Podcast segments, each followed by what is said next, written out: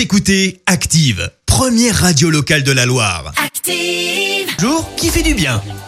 Et ce matin, l'info du jour qui fait du bien. On prend la direction de l'Argentine avec une décision historique. Et oui, des scènes de liesse et des cris de joie dans les rues de Buenos Aires. Ça se passe mercredi dernier et pour cause, le Sénat a donné son feu vert pour la légalisation de l'avortement. Il faut dire que le sujet est sensible. Il y a deux ans, les parlementaires avaient rejeté le projet de loi pour la huitième fois consécutive en 12 ans. En 2018, ça avait d'ailleurs donné lieu à des manifestations dans les rues.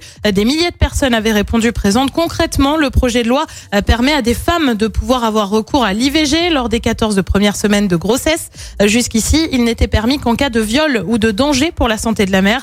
Euh, Chaque année en Argentine, ce sont entre 370 000 et 520 000 avortements clandestins qui sont réalisés. Euh, 38 000 femmes sont hospitalisées pour des complications suite à ce type de pratique.